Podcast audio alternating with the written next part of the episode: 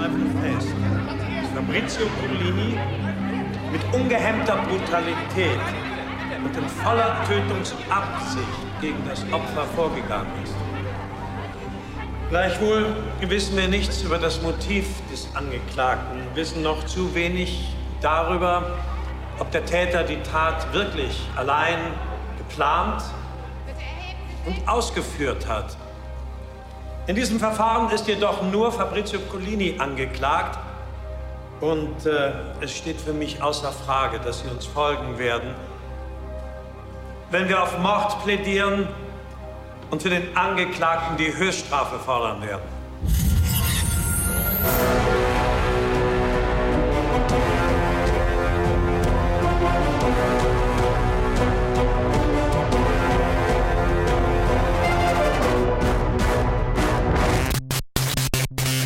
Und was? Sorry.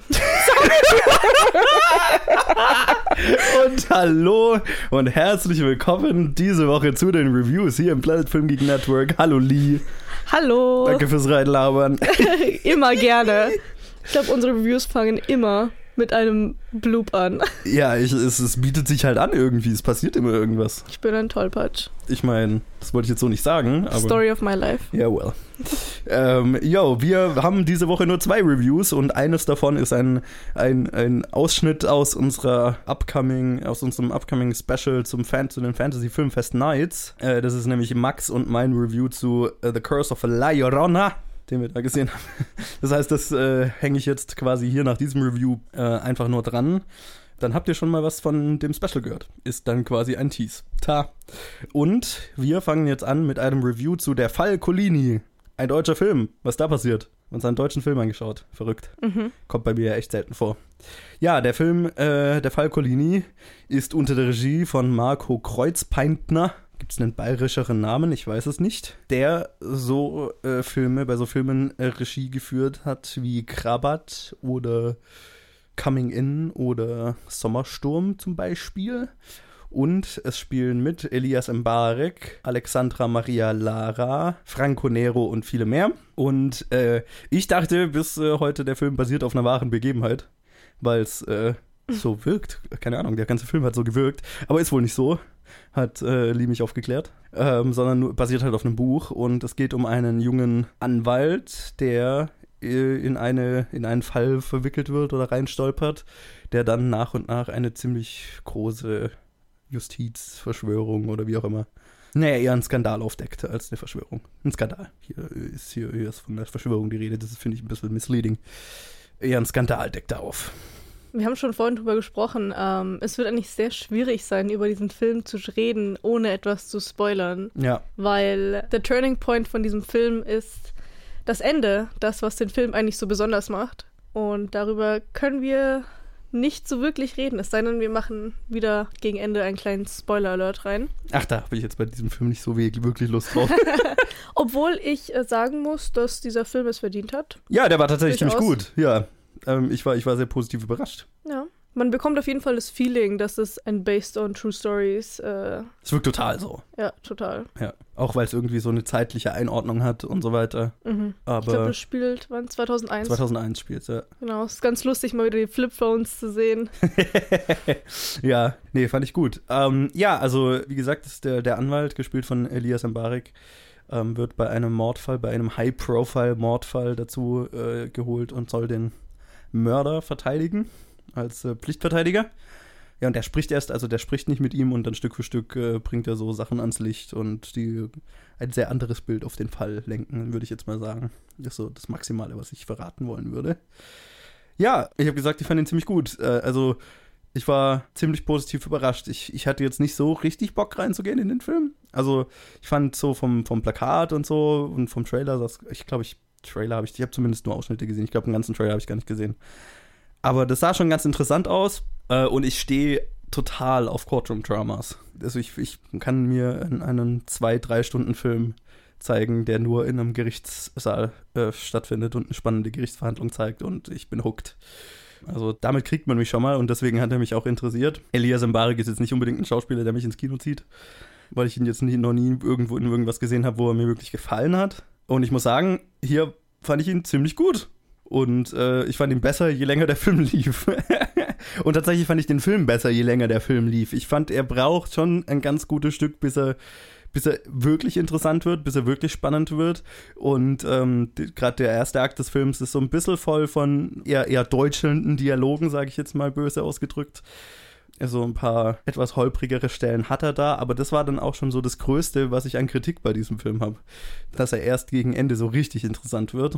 Aber das ist jetzt auch nicht so, dass man sich am Anfang langweilen würde. Es ist, war nur so, ab einem bestimmten Punkt habe ich so ein bisschen abschalten können. Hey, oder be beziehungsweise ab einem bestimmten Punkt war ich einfach hooked. Punkt. Wie ging es dir denn damit? Mir ging es genauso. Ähm, ich saß äh, im Kino ohne jegliche Erwartungen. Ich kannte von Elias Mbarek davor nur, ich glaube, Türkisch für Anfänger und mhm. die Facke Goethe-Reihe. Ich muss sagen, ich konnte ihn am Anfang nicht so ganz ernst nehmen, ja. weil man ihn nicht in dieser Rolle kennt. Dann grundsätzlich fand ich die erste Hälfte des Filmes recht langsam.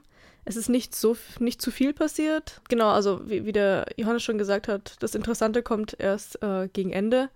Also es gibt eine Stelle, wo es, also dieser, dieser Fall ist eigentlich äh, hoffnungslos, kann man sagen zu Beginn und dann findet er irgendwann in, im, im Laufe des Filmes etwas heraus, ein, ein, ein Hinweis. Mhm. Und ab diesem Punkt wird der Film dann richtig interessant, weil man dann einen, einen Weg hat, den man entlang geht. Mhm. Davor war es einfach, der redet nicht. Äh, und man weiß nicht, warum er es getan hat. Ja, und er versucht halt fünfmal ihn dazu zu bringen, irgendwie zu reden oder dann zu gestehen oder einen Deal zu machen oder was auch immer.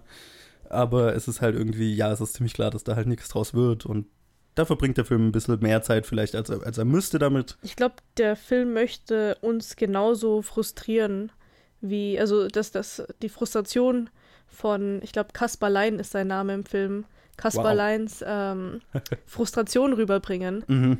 Und das hat man dann auch gespürt. Ich weiß noch nicht, ob sie es vielleicht, also ich, meiner Meinung nach haben sie es etwas zu lang gezogen. Mhm. Und dann hatte ich noch eine, also eine Sache ist mir aufgefallen, das war sein erster Fall. Ich glaube, es kommt auch im Trailer kurz vor, da machen sich die anderen äh, Staatsanwaltschaft und so weiter. Heißen die so? Ja, die, die Richterin. Die Richterin und die Macht zwei äh, Klägeranwälte. Ja, die machen sich irgendwie lustig über ihn, weil er erst seit was dreieinhalb Monaten oder so Anwalt ist. Ja. Genau, und dann frage ich mich, ist es wirklich so, dass ein totaler Anfänger so ein High-Profile-Case bekommt? Ja, das fand ich auch so ein bisschen weird. Ich meine, er, er boxt sich da jetzt so ein bisschen rein zumindest weil halt alle denken, ja, das wird halt ein schnelles Ding und ja, soll es halt machen, so nach dem Motto, ne? Ja, es wird auch noch. Aber es ist ein bisschen merkwürdig, ja. Ja, es wird auch eine kleine, ähm, ich, ich weiß immer noch nicht, was ich davon äh, halte, aber es wird eine kleine Love Story mit reingepresst. Die fand ich eigentlich ganz interessant, weil. Schwierig. Also sie ja, hat ja gesagt, hm. wie wäre es gewesen, wenn Philipp nicht gestorben wäre. Mhm. Und dann kamen ein paar Szenen, da war ich mir nicht so ganz sicher, ist das jetzt ein Rückblick oder war es ein hätte so sein können? Ach so, mh. Na, ich habe das schon immer als Rückblick verstanden tatsächlich. Okay, also hatten sie auch in der Vergangenheit was miteinander? Genau, und dann ist halt ihr Bruder gestorben und dann sind sie wohl auseinander getriftet oder genau. so. Ja. Ja, das fand ich schon interessant. Das hat halt ganz gutes dramatisches Potenzial, vor allem nachdem dieser Twist offengelegt wird. Und ja, das fand ich, fand ich nett. Also ich muss sagen, ab der Hälfte war der Film echt super spannend und mhm. ich glaube, ich kann es mal so ein bisschen sagen, es ist ein heikles Thema, was angesprochen wird. Ja. Es ist ein sehr emotionales Thema, was angesprochen wird. Oh, ja. Es hat mich äh, etwas äh, zum Weinen gebracht. Nicht arg, aber es ist schon echt, es ist echt heftig und ja. die Leute sind auch echt ruhig aus dem Kino rausgegangen. Man hat nichts mehr gehört. Also es ist nicht so wie, wie man es sonst kennt. Leute stehen auf und reden drüber und lalala. Ja. Sondern es war recht ruhig und dieser Film ist schon heftig, muss ich sagen. Ja, ja er, er beschäftigt sich mit sehr düsteren Thema mit einer sehr düsteren Thematik. Genau, damit hat uns der Elias Mbarek mal etwas überrascht, muss ich sagen. Total, aber das finde ich gut. Also ich, ich mag, ja. ich mag das, das gefällt mir, dass er versucht, oder wohl versucht, äh, da ein bisschen in eine dramatischere Richtung zu gehen. Und das gefällt mir total. Also wenn er die, die das war, weil er hat, ist, ich finde ihn sehr talentiert. Ich finde, er macht eine gute Performance hier. Stimmt dir zu. Ich habe auch so ein bisschen eine, äh, ein bisschen gebraucht, um mich an ihn zu gewöhnen in einer ernsten Rolle. Aber ich finde, er, er macht gerade vor allem die dramatischeren Szenen gegen Ende. Haben mir total gefallen von ihm. Es gab nur so, es gab so, aber das liegt auch vielleicht, es liegt auch viel, finde ich, am, am der Art, wie die Dialoge geschrieben sind, gibt es so ein paar Dialoge, wo er dann so eine passionierte Rede hält. Ich bin Anwalt und als Anwalt äh, muss Ja. ich, ne, und so, äh, es steht das Recht überall und bla. Das, da wird es ein bisschen cheesy manchmal und, und so ein bisschen, keine Ahnung, preachy, aber völlig in Ordnung. Also, Mhm. ähm, ich finde, er, er macht hier einen richtig guten Job. Ja. Mir hat auch die Vater-Sohn-Dynamik gefallen. Und Mhm. es war kurz, aber es war auch wieder sehr aussagekräftig, finde ich. Ähm, Ja. Genau, man muss sich auch äh, ein bisschen an Elias Mbareks Stimme gewöhnen. Ich weiß nicht, also mir ist es total krass aufgefallen im Film.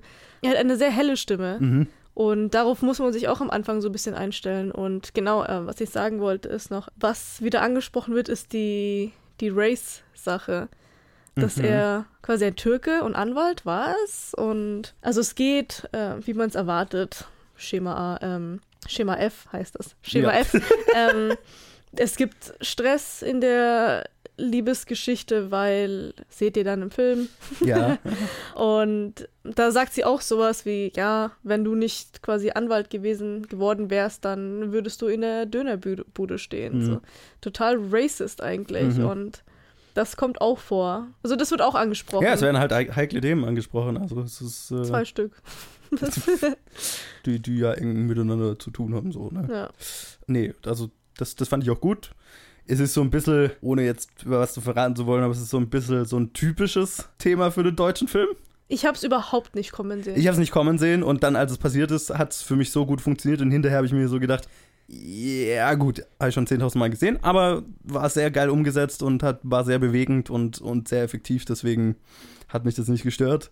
Aber ich könnte mir vorstellen, dass der ein oder andere dann so ein bisschen die Augen verdreht. Hm, ja. Ich habe auch äh, ein bisschen gelauscht, ob es Reaktionen im Kino gibt. Mhm. Ich habe aber nichts gehört. Nee, ich auch nicht. Hat mich auch überrascht, weil ich habe ich hab so gedacht, äh, der ein oder andere äh, schon wieder. Äh, genau, ähm, das Opfer, das umgekommen ist, steckt in einer recht ähm, komplizierten Situation, hat aber was mit äh, Kasperlein zu tun. Also es ist, widerspricht sich. Okay, ich weiß, was du meinst. Aber das fand ich gerade interessant. Ja, genau, das wollte ich so erklärt ein- bekommen. Ich weiß gar nicht, ob man das erklärt bekommen muss. Ich fand das so eine, das gibt dem, dem Charakter, dem, um den es geht, so eine, so eine Mehrschichtigkeit, finde ich. So eine, Mhm. so eine Zwiespältigkeit, so eine, Ist das, das Reue? finde ich nicht.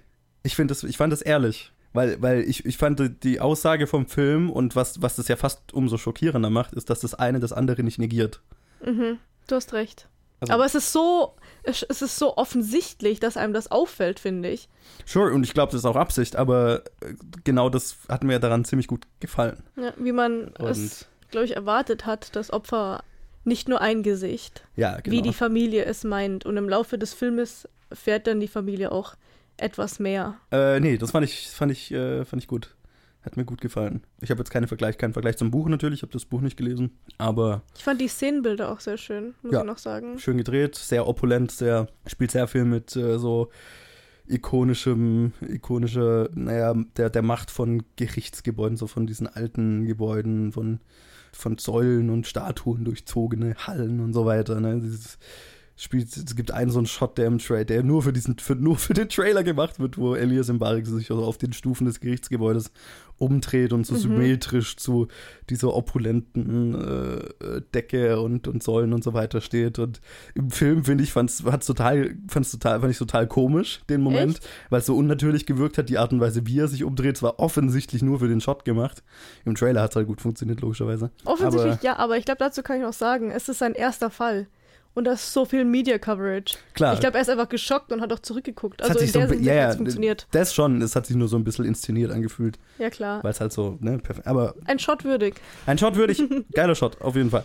Nee, ähm, also wie gesagt, das hat für mich alles gut funktioniert, vor allem gegen Ende. Und dann die letzte, literally die letzte Szene, ruiniert das Ende, Oh also mein Gott, ruiniert ja. das Ende nicht, aber zieht's halt so voll nochmal runter. Das fand Ja. ich so schade. Ich glaube, ich kann auch noch kurz sagen, ähm, der Film ist auch etwas lustig. In Äh, Stellen, am ja. Anfang ist er definitiv. lustig, man lacht, äh, es gibt auch einen tollen Witz im Laufe des Films. Wo eine ähm, Ecke des Publikums gelacht hat und der genau. Rest nicht. Also rechnet damit und dann wisst ihr Bescheid. Mhm. Ha, Spaß. ähm, ja, ich finde, also man lacht am Anfang und man weint so ein bisschen gegen im, im Laufe des Endes Mhm. und dann ganz zum Schluss cringed man und sagt, warum Ja. habt ihr das gemacht? Die, die letzten paar Einstellungen sind echt kacke. Das hat den Film voll in den Dreck gezogen. ja, Also, das gibt dem, das macht ihn so cheesy. es war ein seriöser Film. Ja, es war, Warum? genau, es war, wirkte ernsthaft und damit wird's, wirkt's dann so versucht, einen Kunstfilm-Aspekt reinzubringen oder so und wirkt halt so flach. Wirkt so Mhm. ich würde flach. es nicht mal Kunstfilm nennen. Ich würde so, oh, ein on a light note, also so quasi ja, so nicht so heavy den Film enden lassen. Und das hat für mich so unglaublich kaputt gemacht. boah, ja, ganz furchtbar. Also es hat den Film nicht kaputt gemacht, finde ich, aber es war halt so, so, ah, starkes Ende, gut gemacht, hat mir richtig gut gefallen und dann so, no! Ja, der? Film hätte einfach dort enden können. Ja, Oder es hätte einfach, es gibt ein paar signifikante ähm, Orte in diesem Film. Mhm. Man hätte einfach an diesem Ort entlanglaufen können. Und ähm, man hätte ihn von hinten quasi filmen können, wie er da entlang geht. Mhm. Und man hätte, ja, äh, ich gehe da jetzt wieder nicht ins Detail, aber. nee, nee, aber, Und da hätte man es einfach raus, also dann, da hätte man den Film beenden können. ja, So quasi, er läuft. Er und seine Geschichte geht, also er nimmt diese Geschichte mit sich Ja. und geht weiter. Ja, genau. Ganz doof. Ganz doofes Ende. Ist Voll schade. Aber nee, der Rest vom Film ist wirklich gut. Ähm, ich finde das so geil und so wichtig, was sie angesprochen haben. Ich Ja. finde, so viele Leute wissen das gar nicht. oh ja, oh ja. Und ich fand das einfach krass. Ich stand einfach, ich, ich saß baff im Ja. Kino so, was? Ja, nee, definitiv. Äh, wicht, wichtiges Thema, faszinierendes, trauriges, ernstes Thema, aber äh, ein, ein guter Film, der ein bisschen braucht, um dahin zu kommen, wo er interessant wird, äh, Ja. mit einer guten zentralen Performance, an die man sich erst gewöhnen muss, aber ähm, mal wieder ein wirklich guter deutscher Film. Hat mich gefreut, ihn gesehen zu haben. Hat mich, ge äh, hat mich gefreut, dass ich mich dann doch überredet habe, noch reinzugehen. Ja, Und äh, ja, schaut ihn euch an. definitiv. Der lohnt sich. Und dann lasst uns wissen, wie ihr ihn fandet. Auf jeden Fall Instagram, Facebook und Twitter. Twitter. planetfilmgeek.gmail.com. genau, das haben wir jetzt alles schon mal hier gesagt. Äh, übrigens, wir sind seit neuestem auf Anchor.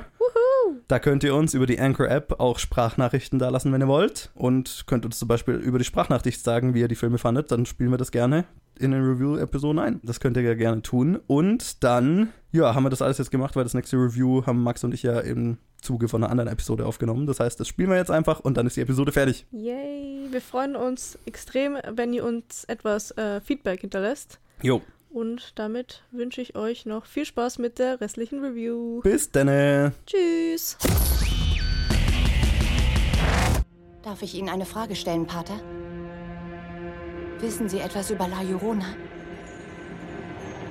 Die weinende Frau. Das ist ein Volksmärchen.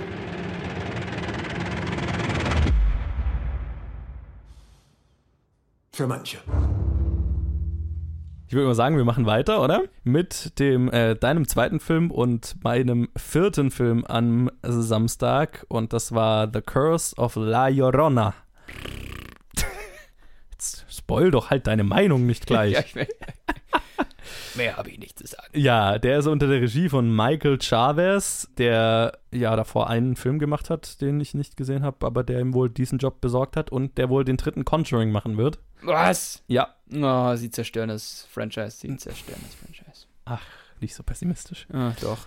Er hat ja nicht das Drehbuch geschrieben für diesen Film, was eher das Problem ist. Ja, und es ja. spielen mit Linda Cardellini, Raymond Cruz, äh, Marcel Ramirez, Patricia Velasquez und äh, einige mehr. Und der Film basiert auf einer mexikanischen oder Hispanic, ich weiß nicht, also südamerikanischen oder mittelamerikanischen äh, Legende von La Llorona, einer Folktale, oder? Folktale, genau, Folktale. also so eine Urban Legend, wie auch immer. Ja.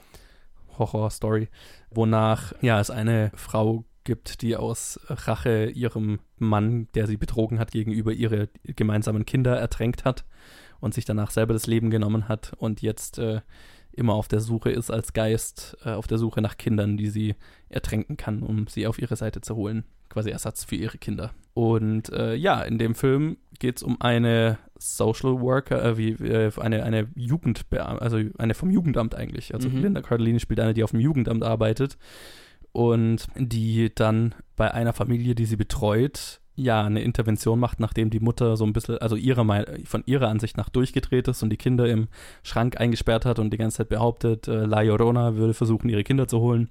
Und äh, sie sorgt dann Mhm. halt dafür, dass die Kinder weg von der Mutter kommen. Und kurz darauf werden die Kinder ertränkt aufgefunden. Tada! So beschwört sie die Wut von La Llorona herauf. Genau. Und dann könnte es sein, dass La Llorona hinter ihren Kindern als nächstes her ist. Könnte es sein. Ja, Max, du hast dein Review ja schon ein bisschen gespoilert. Du fandst den Film wohl nicht so gut. Komisch, das haben wir aber auch gleich danach schon so besprochen. Ja.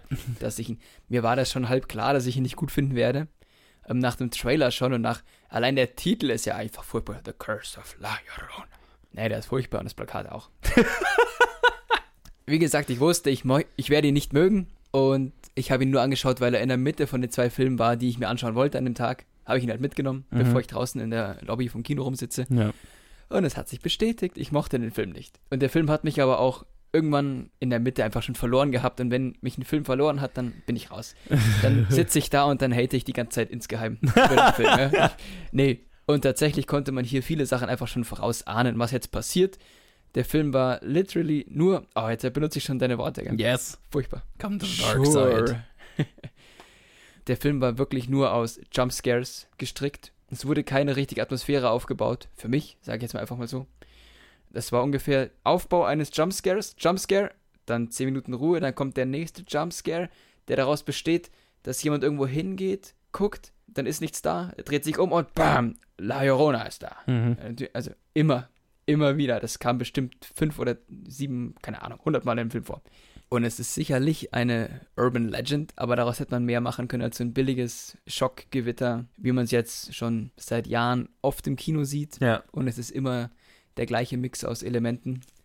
Und sie haben sich einfach null Neues einfallen lassen. Und ich sag mal so, dann hätte ich den Film auch nicht gebraucht. Mhm. Einfach das gleiche Konzept wieder, eine neue Geschichte ins gleiche Konzept reingepresst und das Altbekannte draus gemacht. Was seit Jahren momentan immer in diesem paranormalen Kinozeugs jetzt läuft. Mhm. Seit, seit Insidious, glaube ich, das gut gelaufen ist, seit Conjuring, hat dieses Genre ziemlich Fahrt aufgenommen. Und James Wan hat das noch ziemlich gut gemacht. Und seit er dazu übergegangen ist, nur noch zu produzieren, solche Sachen, wird es für mich leider relativ uninteressant Mhm. und too much. Ja, es gab, also, ich meine, von den ganzen Conjuring Spin-offs und so weiter oder Conjuring Universumsfilmen gab es für meinen Geschmack einen, den ich ganz gut fand, den du auch nicht gut fandest, Annabelle 2. Nee, furchtbar. Und äh, sonst halt wirklich hat bisher keiner funktioniert. Nein. Und so auch dieser nicht. Ja, oh, jetzt habe ich gespoilert, oh, dass er Teil vom. Conjuring-Universum ist. Hm. Ja, es ist doch klar, dass es Teil vom. War irgendwie klar. die werden dieses sie, Universum so auspressen, bis es nicht Sie, weitergeht. sie revealen es irgendwann in dem Film und ja. ja, sie werden Es dieses, halt eine lose Connection. Sie werden das Conjuring-Universum so weiter stricken, bis es einfach nicht mehr Mhm. funktioniert. Es funktioniert jetzt schon nicht mehr. Sorry. Wollte ich mal, musste, ist dir aufgefallen, dass immer wenn James Wan einen Film in diese Richtung produziert, geht es um eine Frau in einem Kleid mit einem Schleier, die Leute irgendwo erschreckt die ganze Zeit. Ja, Ist so. ist so. Das ist halt das Konzept. Oh. Ob es eine Puppe ist, eine Nonne oder eine, Trau eine, eine tote Mutter. Ja, furchtbar. Also in diesem Film kam ja auch eine Puppe vor. Ja. Das Mädchen hat eine Stimmt. Puppe in der Hand. Ja, genau. Erstmal einen schönen Close-Shot auf die Puppe. Ja, es ist, es ist tatsächlich, also die Muster sind halt einfach sehr erkennbar Die muss, ja, die Muster sind erkennbar. Ja, Schade. ich stimme dir tatsächlich überall eigentlich zu. Äh, Aber wie immer schaffe ich es tatsächlich, doch ein paar Elemente zu finden, die ich noch ein bisschen besser fand, als jetzt vielleicht die anderen. Weißt du, anderen was auch noch nicht gepasst hat? Ha? Dieser komische Humor. Sie haben versucht, ein paar Witze reinzupacken und Ja, ja, so ein ja. Der ein oder andere hat mal ganz gut gezündet, aber die meisten nicht, ne? Nee. Nee, ähm, ich, ich stimme dir in, in den größten Teilen definitiv zu. Es ist, ja, ich fand den Film nicht besonders gut. Ähm, ich fand ihn jetzt immer noch besser als zum Beispiel den ersten Annabelle oder The Nun, Hm. weil was ich hier in dem Film tatsächlich gut fand, war, dass ein bisschen Charakterarbeit von der Familie äh, betrieben wurde und ich Linda Cardellini's Charakter tatsächlich ziemlich interessant fand. Vor allem von ihrem Job, dass sie eben auf dem Jugendamt arbeitet und mit La Llorona dahingehend in Kontakt kommt, dass sie eben sich um Kinder kümmert und um Familien Mhm. kümmert und was meiner Meinung nach ein super geiles Setup war, nämlich dass Linda Cardellini quasi zu dieser Frau nach Hause kommt, die sie betreut und die dann halt total durchgedreht ist und das ganze Haus ähm, im Prinzip verwüstet ist und voller Kerzen steht und überall Zeichnungen an den Wänden sind und sie halt dort die Kinder im Schrank eingesperrt hat und nur noch sagt, ah, ja, La Llorona wird sie holen, oh mein Gott. Ähm, und halt als total irre angeschaut wird. Was für mich so war, oh, das ist was mit Linda Cardellini dann am Ende passiert und dann wird das Jugendamt, also ihre Kollegen zu ihr geschickt und sie dreht total durch und so weiter. Das wäre das Setup gewesen, was ich total interessant gefunden hätte. Mhm. Und der Film macht daraus eine Szene. Und das ist meine größte Kritik an dem Film, dass da ein Potenzial verschenkt wurde ohne Gleichen. Weil das Setup ist total geil. Also, dass, dass sie dann sie, am sie Ende. bauen diese Szene auf, fangen es an und endet dann damit, dass ihr Kollege sagt, ja, regel das. ja, genau. Und dann hörst du nie wieder davon. Ja, und das wäre das, wär das gewesen, dass sie am Ende das Spiegelbild von dieser Frau ist. Und sie es dann halt oh, das vielleicht hätte so ein schafft. geiles Sozialdrama werden können. Genau, und sie es dann halt schafft, La Llorona äh, abzuhalten, wo die Frau es nicht geschafft hat oder so, Ja. ne? Ähm, und was tatsächlich, also am Ende des Films, also da gibt es einen Zusammenhang und den fand ich auch ganz gut wieder. Ähm, aber ja, tatsächlich glaube ich, kein einziges Horrorelement in dem Film funktioniert, Mhm. weil halt tatsächlich äh, das Monster nicht gruselig ist. Weil Nein, das Monster Problem nur. ist, wenn du das Monster schon in den ersten 50 Minuten zeigst, voll Ja. Körper zeigst mit Gesicht, dann Und allem und ist vor allem das, das Problem bei dieser Art von Monster ist ja, die schauen immer lächerlich aus, wenn du sie nah siehst. ja. Oder, oder nicht gruselig. Ab dem also wenn du die einmal gesehen hast, sind sie halt nicht gruselig. Nein. Solche Kreaturen sind halt gruselig, wenn sie irgendwo im Schatten im Hintergrund se zu sehen sind, aber du nie so richtig siehst und du immer das Gefühl hast, irgendwas ist da. Aber der Film halt literally gleich am Anfang zeigt dir La, Llorona in Großaufnahme, wie sie in die Kamera brüllt. Und das ist halt der ganze Horror, den der Film zu bieten hat, nämlich äh, irgendjemand äh, brüllt dich an. Genau, La Llorona brüllt dich an. Oder rennt sehr schnell auf dich zu. Oder so. Und das ist halt nicht so besonders gruselig. Insidious 1, der erste Teil zum Beispiel, bis zum Ende siehst du nie diesen Dämon. Ne, Du siehst immer nur Schatten oder Sachen, die er gemacht hat. ja. Und das ist mega gut. ja, genauso im, im, im ersten Conjuring zum Beispiel. Was ja Auch. meiner Meinung nach auch das war, was der zweite Conjuring dann nicht so gut gemacht hat, dass er mehr von den Monstern gezeigt hat. Und zu viele Monster hatte. Aber Ja, ja, das, gut. ist, das ist das große Verbrechen, was dieser Film hier halt hat, dass wir zu viel von dem Monster sehen. Und dass das Monster halt dann nicht Weil gruselig das, weil ist. Es ist doch so ein Grundsatz einfach in dem Genre. Ja. You don't show the monster. ja, never show it. Never. vielleicht am Ende mal. Und halt das Problem ist halt, wenn, wenn dein ganzes, wenn ein Monster nur gruselig sein kann, indem man es, indem es in einem Close-Up halt eine Fratze zieht und schreit, dann ist es nicht gruselig. Nee, weißt du, was daran gruselig ist? Dieser laute Ton. Ja, der, der, Nichts du, du, anderes. Du, du, äh, du kriegst, du wirst überrascht, aber nicht erschreckt. Weißt du, was mich erschreckt hat? Neben mir im Kino saß eine dicke Frau, die bei jedem dieser Jumpscares so furchtbar erschrocken ist, dass die ganze Bank gewackelt hat. Oh mein Gott. Bei ihr hat funktioniert. Die Arme. Bei ihr hat funktioniert. Ja, klar, das funktioniert ja auch für, für Leute, diese, diese Filme haben ja ein Publikum. Ja. Aber es ist, ich glaube, das ist immer so Teenager, die halt noch nicht viele Horrorfilme gesehen haben. Wo Nein, die war älter als ich. Ja, für die hat es ja vielleicht funktioniert. Ich glaube, das ist halt ein Teenager-Publikum. Also wer geht aus, in solche Horrorfilme? Ist so- Ja, gut, mal, wenn man sich mal kurz schocken lassen möchte, Ja, dann genau. So ja, Teenie-Schocker-Filme. Teenie-Schocker. Und die, der will, Film wird schon sein Publikum finden, aber er ist halt, ja, nicht besonders gut. Ich sag mal so, ab und zu mal ein Jumpscare ist okay, aber nicht nur. Ja. Muss noch mehr Inhalt haben. Definitiv. Ja, das war Next. mein least favorite des ganzen Festivals. Auf, auf jeden Fall. Ja. Leider, ich mag Linda Cardellini. Ich habe mich gefreut, dass sie mal so eine Hauptrolle gekriegt hat, weil sie verdient mehr solche Hauptrollen. Aber ja, das war leider nicht der beste Film. Nope.